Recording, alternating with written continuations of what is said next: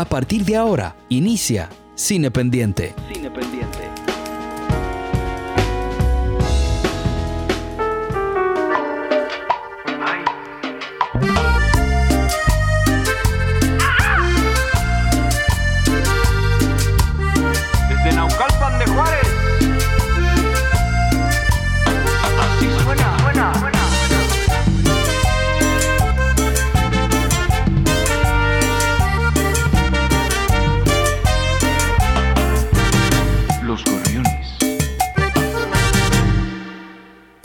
Qué tanto llorar?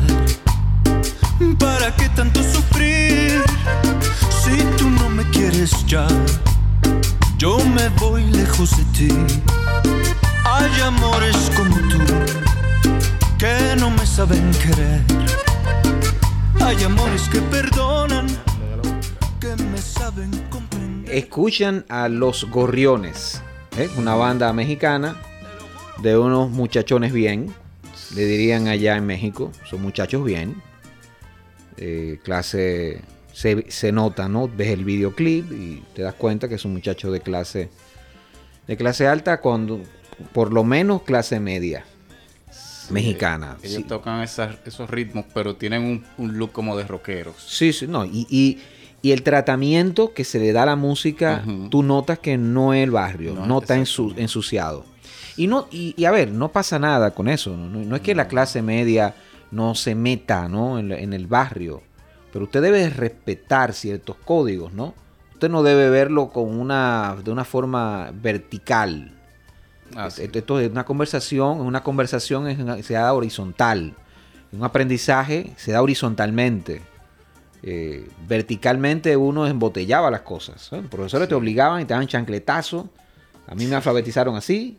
Una profesora llamada Tata. Aprendí, sí, pero también daba, daba mandaba chancletazo. Aprendí, pero la odio. Bueno, y un día me rebelé, un día le volví el chancletazo y me mandé para mi casa.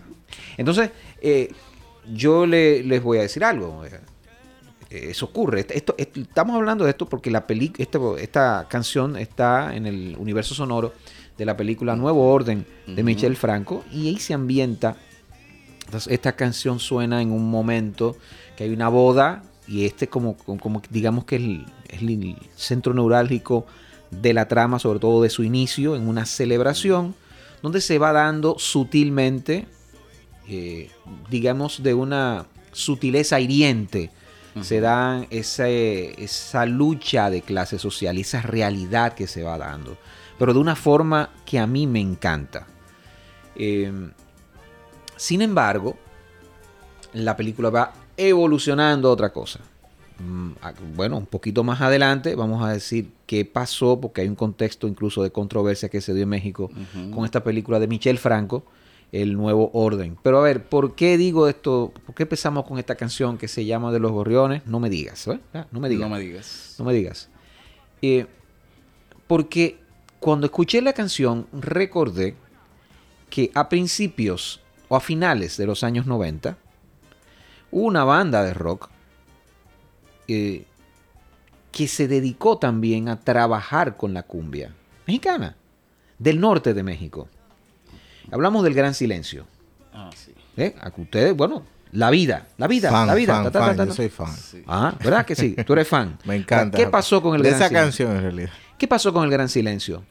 Realmente tuvo una admiración palpable, ostensible a Celso Piña, Claro. el rebelde del acordeón de Monterrey, del barrio de verdad, que se apropió de la cumbia de la cumbia eh, colombiana, bien podemos ver, ¿no? En, en- en ciertos, muchos códigos que se dan en la película también mexicana, Ya no estoy aquí. Ya no estoy Oh, aquí. sí. Excelente película, Excelente. mucho mejor que Nuevo- en Netflix. Exacto, está en Netflix, mucho mejor que Nuevo que, Orden. que Celso Piña yo creo que también hizo su cosita con Control Machete, ¿verdad? Con control con Control Machete, sí, ¿no? Y, y él, Y, y colaboró con muchísima él, gente. él llegó al, a, digamos, trascendió, de, eh, trascendió muchísimo, porque precisamente bandas como El Gran Silencio dicen, nosotros admiramos a Celso Piña, Ujú. pero lo hacían, cuando tú oyes un tema de, héroe- de gran- del gran, de, de héroes, El Gran Silencio, tú te das cuenta que hay barrio, Claro. hay barrio. Hay un estudio, hay una admiración. Sí. Hay una admiración, Folclore. sí, hay una entrega al folclore. Hay Tipo- un estudio que se hace. Tipo maldita vecindad, que son tipo que, que son unos rockeros, pero, No son del barrio. pero son Claro. de allá adentro. No, no, pero, pero, Sí. espérate, o sea, no, no, los tipos, mis maldita vecindad, son tipos del barrio. Sí. Y por eso tenían ese color mexicano de verdad. O sea, ¿cuál es la figura que ellos veneran de verdad? Por vienen del barrio. A Tintán. No es Cantinfla. ¿Tú entiendes? No, no, ¿qué Cantinfla del diablo? Es Tintán. Sí. ¿Tú entiendes? O sea, e- eso es, e- ese es la, ese es el color. Entonces, entonces yo no, no, el problema para mí no es de clase, pero cuando la película in- empiezo a ver ese defecto, eh, bueno, en esta canción tú dices, ay, está bien que suene en esa escena.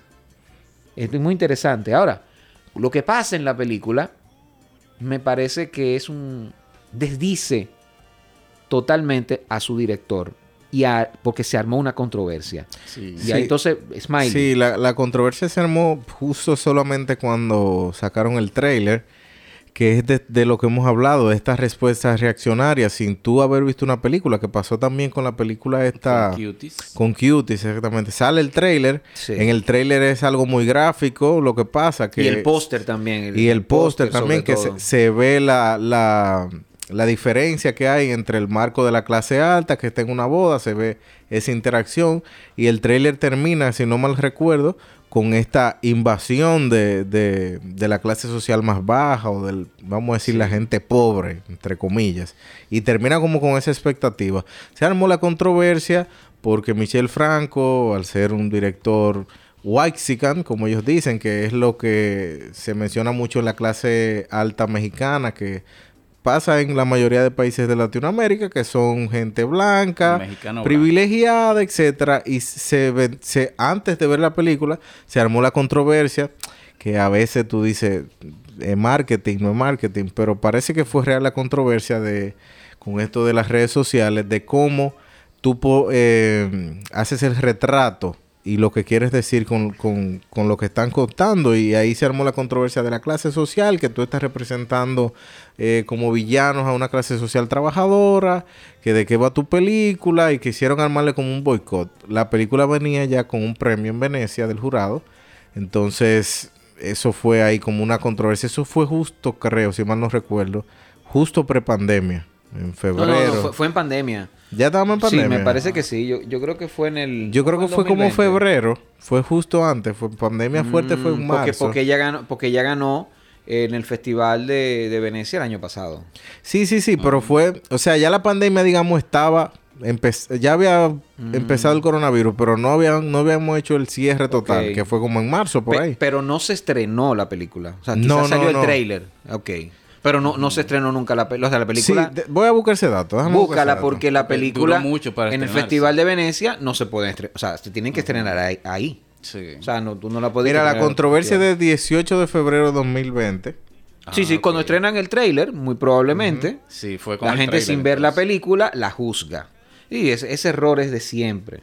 Pero creo, honestamente, creo que la... No, no, perdón, me equivoqué. Ajá. Octubre de 2020. Ah, Ah, ya ahora sí, ya. Sí, estábamos sí, en yo- pandemia. Yo, sé que la Sí, película, la película se estrenó en el. Festival de Cine de Venecia y, bueno, y ahí ganó el premio del jurado.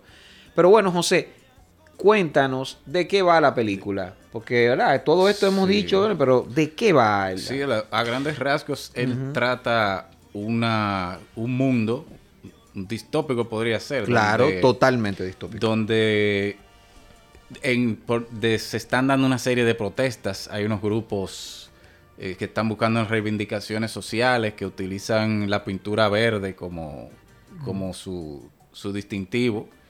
Y se van, se van eh, expandiendo a través de la ciudad hasta que invaden una casa donde se está eh, realizando una boda muy, muy pomposa, muy, Claro. y entonces a partir de ahí, la interacción de los personajes que están en esa boda con esta rebelión y cómo ellos viven la lo, lo que pasan por eh, a raíz de esta de estar eh, de verse en el medio de esta de esta revuelta social. Y como decía, la primera parte de la película a mí me parece que se desarrolla perfecto, ¿no? Sí, yo coincido. Vemos realmente cómo es que se da esa mecánica, Sí. esta relación entre la clase poderosa, la, la clase que más tiene, con los que menos, ¿no? Eh, y se da unas relaciones tremendas, ¿no? Eh, por momentos muy vergonzosas, muy terribles. Y eh, tiene sí la misma identidad del cine de Michel Franco, que Michel Franco, la bondad para él no tiene ningún tipo de oportunidad en este mundo.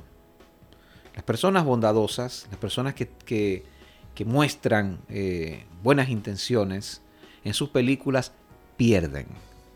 Lo hace la macabra por momentos, la terrible e inconsciente mm, Abril y a sus hijas en la película Las hijas de Abril de 2017, que está esta actriz española, Dios mío, busquen el nombre por favor.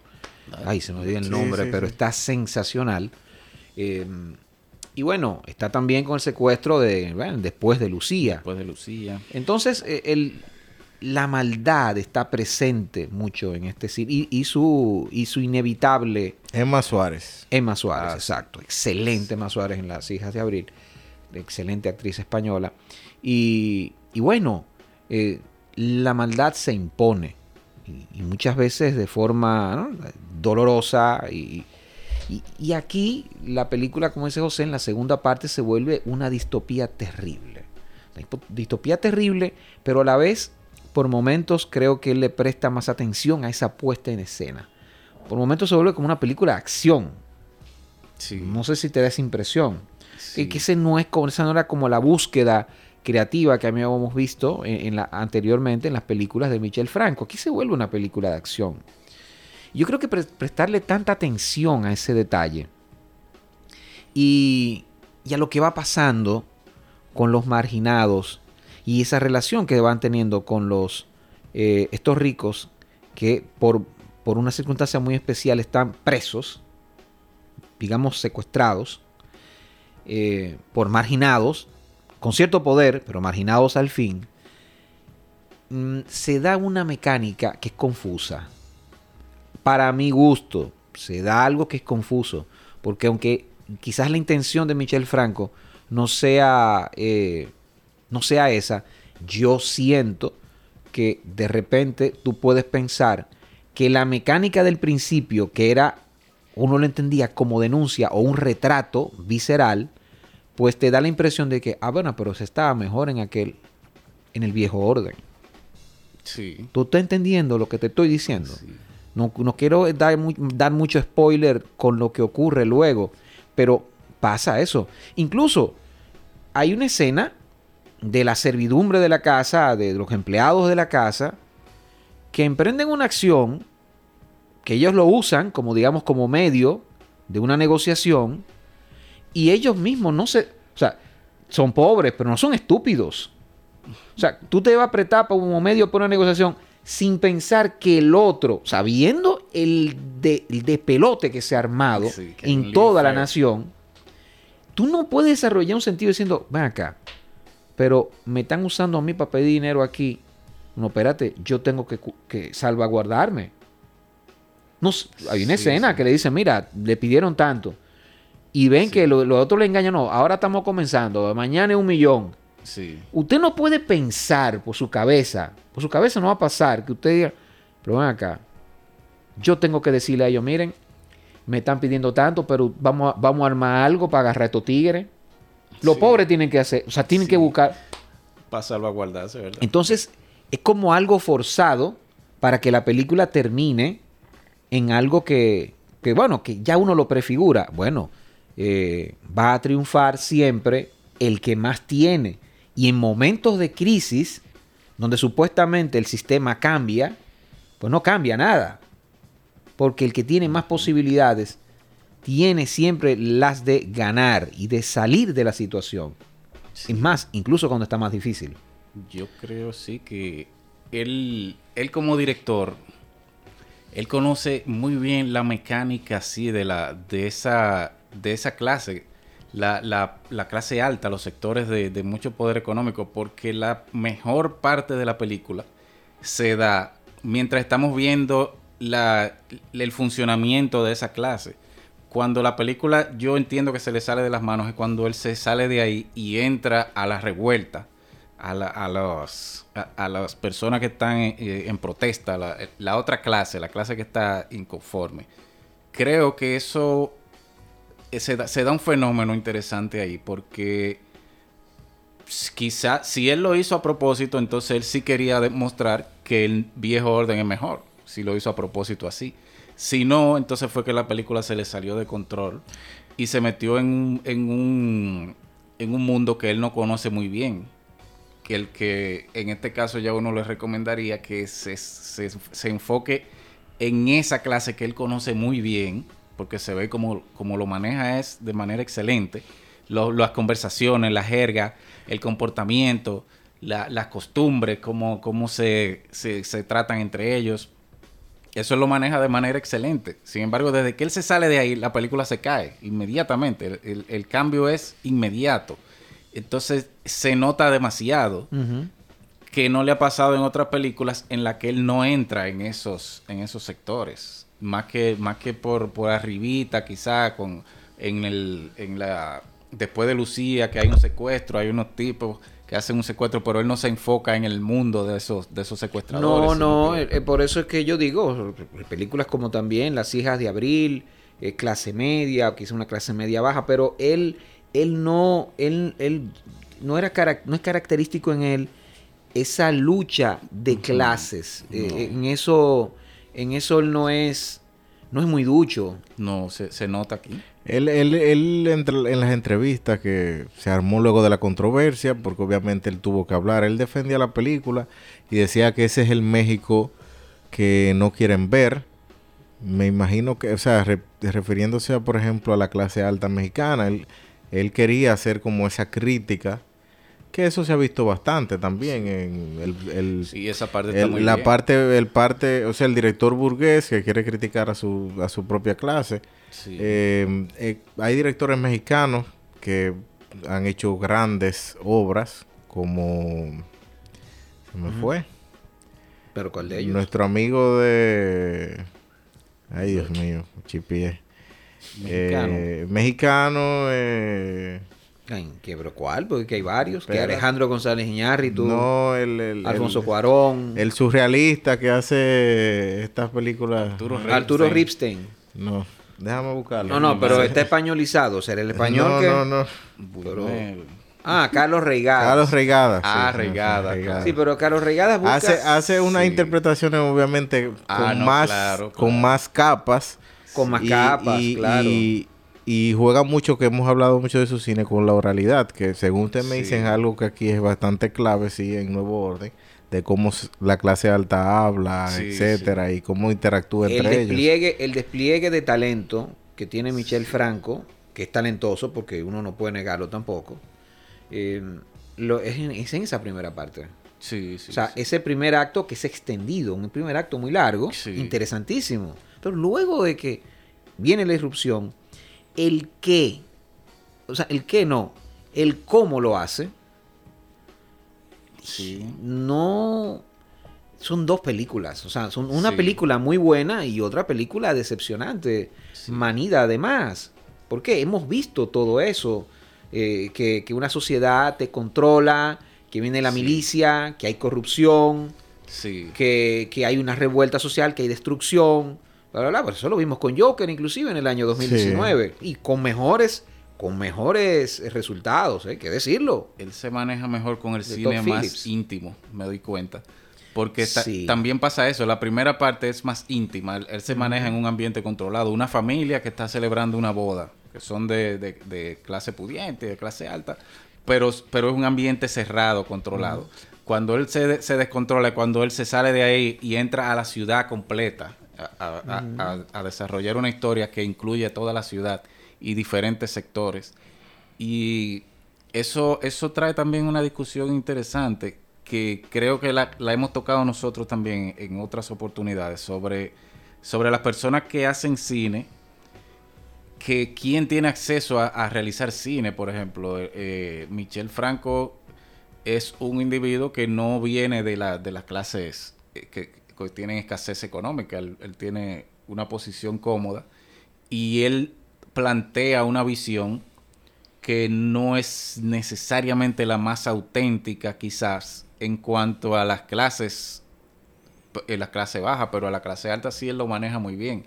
Entonces, ahí entra ese dilema de que, por ejemplo, las alguien que no tenga recursos no puede hacer una gran película, no puede hacer una película que tenga mucha proyección, salvo que tenga que un golpe de suerte, que alguien la vea y, y te diga, mira, yo voy a hacer mecenas de tu película, yo me la voy... Y, y- Y y- pasa aquí también, aquí Eso, tenemos eso pasa, eso pasa en todo el mundo Sí, con, sí. con los directores de cine. Claro, o sea, sí. si vamos a... sí, pero, o sea, en, en Latinoamérica yo creo que es como el doble. Sí, sí. Mm, eh, todo cuesta más. por Claro. Todo cuesta más. Y- y el- lo que el- tiene que saber cada director es, es cómo enfocarse en lo que maneja bien. Exacto, porque al final es arte y el arte que tú haces, si no es auténtico, si no viene de, desde el sitio que tú conoces o de un Sí. lugar que tú tienes cercano, si tú, tú puedes ayudarte, tú puedes buscar gente que conozca, pero si tú Sí. sales de la soberbia, y creo que por eso fue que se le armó el lío, en realidad, por, por esa parte, porque como usted menciona es notable, y si tú no planteas un mundo que no se identifica con la realidad de lo que está pasando, aunque tú crees algo distópico, se ve como una impronta y algo de una postura hasta política. Exacto. No, eh, eh, cada plano, cada plano que, que vemos en una película, por más eh, aparente insignificancia política que tenga, es una postura política. Claro. El hecho de tú no tomar partido es una postura política. Claro. O sea, existe para eso una, de- una descripción. Centro derecha Sí. o centro izquierda. Para, para, para- hasta para ahora, eso existe. Ahora, ahora sí, ahora sí. Ahora no, ahora no, eso ha sido mucho tiempo, eso no, eso no tiene tres días, no, no, no, eso no, eso no vino ahora, esto no es posverdad, no, no, hay mucho tiempo, o sea, la Internacional Socialista, por ejemplo, que son partidos socialistas de izquierda, no, no era izquierda extrema, o sea, es una izquierda moderada, a eso que me refiero, pero el tú no tomar partido, bueno, estás, lo estás haciendo, y Michel Franco siempre tomó partido de ver crisis sociales desde su perspectiva y no pasa nada, eso está bien.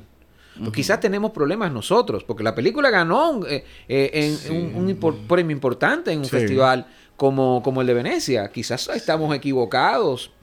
¿Quién sabe? Quizá nuestra visión está Pero, lastrada. pero la controversia fue por su, su retrato de la clase alta o de la clase baja. De la clase baja. De la Ah, clase baja. sí. Criticaron un tráiler, o sea, eso fue sí, pero algo luego... sumario, pero exacto. cuando ves la pero cuando película- ves la película, cuando- yo no he visto el tráiler, ¿eh? no lo he visto, pero En cuando este ves la película, confirma lo que... En este caso pasó que sí, que efectivamente. Entonces- Bueno, No, que quería decir que hay que tener mucho, bueno, no sé hay que tener cuidado, porque quiénes somos nosotros, pero la verdad es que yo lo, lo siento, la siento, la percibo como una película reaccionaria, porque al final del día queda cierta impronta de que no se puede inventar. Sí, sí. la cosa está mal, pero, la, si- pero, si- pero si luchamos por, por muchas cosas reivindicativas, si jodemos mucho, no, vamos para peor. Sí. Y no, no, no, ¿cómo se llama? No, no revoltemos el panal. No, no, no, no revoltemos el panal. Sí, esa es la... No se, quédense, quédense su- en su, quédense en su compartimiento. burbuja. En su compartimiento, sí, en su burbuja, pero en su compartimiento, no joda, ¿eh? Usted, usted quédese siendo, siendo eh, indio, por ejemplo. Quédese siendo indio ahí. sí, que a los mexicanos tú no le puedes decir indio, porque los indios son de la India. Sí. ¿Eh? A ninguno en Latinoamérica, ni a ningún otro pa- a ningún otro nativo de otro país tú le puedes decir indio, porque esos indios son de la India. Pero los indios, como le dicen los, los mexicanos. Pero yo creo que aquí los hasta en la cédula lo ponen, ¿no? Sí. Sí, sí, sí. Sí, aquí, aquí una negación, aquí, aquí al Eh, contrario. sí. Que somos negros y tenemos una negación, es otra cosa. Pero, pero la verdad es que si- lo que Nuevo Orden termina siendo es una película que quizás, repito, quizás no fue la intención de Michel Franco y se va notando en algunas cosas, pero en otras, y sobre todo al final, que nos trae cierta reminiscencia a Dancer in the Dark de Lars von Trier, que a diferencia de directores como Michel Franco, que como que te digo, que uno se pierde tan tanto, qué es la cosa que quiere decir, Lars von Trier lo tiene claro, ¿no? Él es controversial Sí, sí, sí. y va a contracorriente del pensamiento ilustrado, establecido. Él es así. Sí, sí, sí. O sea, él es claro, ¿no? Él, él va a contrapelo de eso. no, eso no es que a medias. No. No, no, no es a medias. Y va a sacar lo peor que tenemos los humanos. Y él no tiene miramientos. O sea, es negro, le da lo negro. Es blanco, le da el blanco. Es clase alta, le da la clase alta. Y lo hace con una eh, controversialidad meridiana. No se va con miramientos. Eh, eso se nota en el cine de, de él. Igual el cine de Michael Haneke. Pero. Michael Haneke no tampoco se va a ir mucho de que a una aldea, a una cosa. No, él no es así. Él siempre, él tiene un discurso transversal y es la decadencia que, de la que no se da cuenta la, la, la clase privilegiada del primer mundo que se cree la gran vaina y muestra sus miserias y lo hace de una forma ma- bueno una Magistral. maestría magistral Ah, ¿no? claro, sí. él, él conoce sus, eh, sus límites y creo que es lo que debería ejercitar más Michel Franco. Claro, y si tú vas a hacer un ejercicio así eh, implica un desprendimiento enorme Sí. Ah, o sea Y eso, esa parte de, de, de películas sobre clases sociales y eso, me, me me llegó a la mente Parasite, porque es una película que en su propuesta visual y en la puesta en escena hace unas cosas interesantísimas con la verticalidad que tú mencionas. Entonces, es un tema que, que, se ha hecho poco. O sea, siento que la lucha de clases en cine se ha mostrado poco y, y es un tema bastante interesante de explotar y más cuando vemos increíblemente, por ejemplo, en un caso reciente con el vi- coronavirus y la pandemia, los multimillonarios se han hecho más ricos y, No. y- y la clase va bajando, pero a unos niveles en un año, una cuestión de un año. Sí. No, pero yo, yo, yo pienso que, que se ha tocado, o sea, en el mismo México con Luis Buñuel. Exacto, el ángel cuando- exterminador, cuando por el- ejemplo. El, ángel exterminador, Brillante. que es esta clase media, que esta clase alta, en una cena que se vuelven pueden locos. salir de un espacio de la casa como una sala, ¿no? No pueden salir de ahí, no pueden salir Mira, de yo, yo- yo literal me engranojo. Esa película es una cosa del otro mundo. Exacto. Entonces, eh, sí, se ha hecho. eh, y, y- y te crees, quizás hacen el ejercicio incluso de, bueno, en Amores Perros por momentos te crees lo que está pasando, ¿no? Sí. Eh, sí. eh, que, que hay... que Otro white chican. Hay cierto, exacto, otro, dos white chican. Dos white chickens. Porque aunque el negro Iñárritu le dicen el negro, Sí. en México es un tipo privilegiado también. Y Guillermo Arriaga viene de una familia también Exacto. rica y, y aristócrata, si se quiere, Sí. eh, el guionista. Entonces, eh, yo percibo que, que esta película termina siendo reaccionaria. Es una visión de un chico de, de esa clase. Eh, te digo, yo no creo que no hay, yo creo que hay un problema y está pasando. En estos días hay una, hay una disputa muy interesante, sobre todo muy ideológica, en, en Argentina entre un crítico que yo sigo mucho y que ha sido profesor en un curso que yo di, ¿no? Eh, Él, él no lo sabe, pero yo lo admiro muchísimo, que es Roger Cosa. Y en un programa de radio él hizo un- de- una suerte de... eh, él hace unos editoriales muy interesantes y donde retrató algo por un comentario así, dijo que hay una derecha cinéfila, críticos de derecha, y que fue de una influyente revista, no mencionó nombres, y que no se asumen como tal. Y se armó un debate del carajo porque los tipos, o sea, les ripostó ese crítico, que se dio por aludido, aludido no dijo nombre, pero el tipo, no digo, Roger Cosa no dijo nombre, pero Quintín se llama el otro, escribió Quintín. Eso fue a seguro. Sí, no, no, no, dijo no, ustedes. Hay un bobo. Ustedes están. No, y le dijo algo, o sea, le dijo algo. Dijo, yo no soy de derecha, yo no he dicho que soy de derecha. Y además, ustedes eh, están entrando en una cacería de brujas. Incluso dijo, yo hasta acepto, yo hasta acepto disculpas. Oh, Y ahí se armó. Se pero armó, fue sin nombre, mi hijo. ¿y se armó fue? un tremendo, una- no, se armó una tremenda Un cosa. quimbombo, ¿no? ¿Qué dicen ellos? Un No, quilombo, un quilombo. Quilombo, un quilombo. Se, se armó tremendo quilombo. Pero hay algo que yo quiero rescatar de ahí. Es que eh, me da la impresión que hay directores que no se reconocen como, como tal con su postura ideológica y que perfectamente pueden haber- puede haber muchos rasgos de humanidad en su cine, aun sea de derecha. El ejemplo clásico, Clint Eastwood. Claro. Ah, claro. O sea, Claro. Clint Eastwood tiene barbaridades, atorrancias. Hay gente que le gusta Gran Torino, es una atorrancia. Muy condescendiente por momentos al final, que no te lo cree. Sí, el cambio no- que da. Pero no es tan mala, loco. Eh, Gran Torino, una torrancia. También, bueno, tiene otra que todavía soporto menos, que me parece todavía más odiosa, que es American. ¿Cómo es? American Ay, yo no la vi. Ah. American Sniper. American Yo. Sniper, horripilante. Hasta un bebé muñeco sale ahí. No, no, no, no solamente el bebé muñeco. El bebé muñeco es lo de quizá menos. de lo mejor. No, yo sé, yo sé. Pero es odiosa, o sea, es una- un pasquín de derecha Sí, insoportable. pero bueno, Pero tú vas a sí- llegar ahí, tiene obras. Pero sin embargo, te hace, te hace una, una, una, una sutileza y una tragedia tan, tan bien montada, tan bien hecha como Million Dollar Baby. Exacto. ¿eh?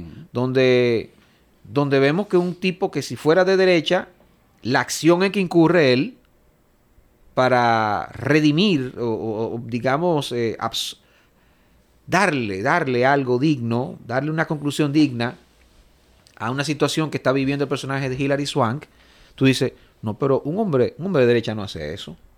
O sea, Y vemos varias películas donde él tiene esa, esa política sensible con sus personajes, que no, que no tiene que ver nada con su postura conservadora, porque es un tipo conservador. Sí. Entonces lo que quiero decir es que usted puede ser conservador y tener vetas de humanidad en Es sus películas. Ah, no, claro. sí.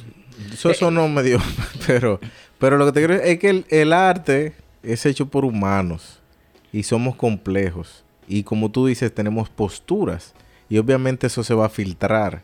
Y el hecho de que se filtre no quiere decir que sea mejor, peor. Tenemos que ver todo subjetivamente. O sea, el hecho de que tú interpretes algo y lo plasmes en el arte que tú hagas, en este caso películas, no quiere decir que sea algo para tú sentirte aludido o lo que sea, porque esa, este, ese comentario que tú haces sobre los críticos, lo que está diciendo es no.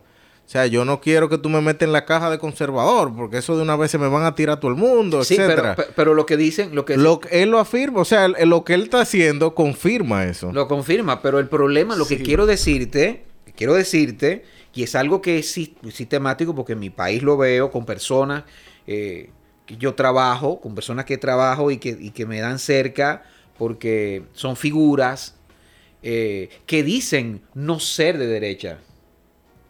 Porque qué duro tú asumir la, la cosa de derecha. Sí. Es duro tú asumir que tú eres conservador. Sí, Sí. sí. Es duro decirlo. O sea, hay gente que te demuestra con sus acciones y con sus opiniones que, que no le gustaría que su hija se acuete o se case con un negro. Que eso accionar, es súper conservador. pero dicen que no son racistas. Sí. ¿eh? Que, qué sé yo, que Balaguer no fue un mal presidente. Y justifican los asesinatos, los miles de jóvenes que mató nuestro pre- el presidente dominicano Joaquín Balaguer en sus 12 años de terror, especialmente. ¿eh? De entre Eso 66 es y un 78. pensamiento muy generalizado en realidad. O sea, No, pero de mucha gente de que mucha lo justifica. gente que lo justifica, claro. Y tú Sí. le dices, oye, pero tú eres un reaccionario, tú eres No, un conservador. No, no, no. no. No, no, mira, tú me estás insultando. Tú una cacería de brujas. Pero no vacilan, no vacilan en decirte, mira, tú eres un comunista.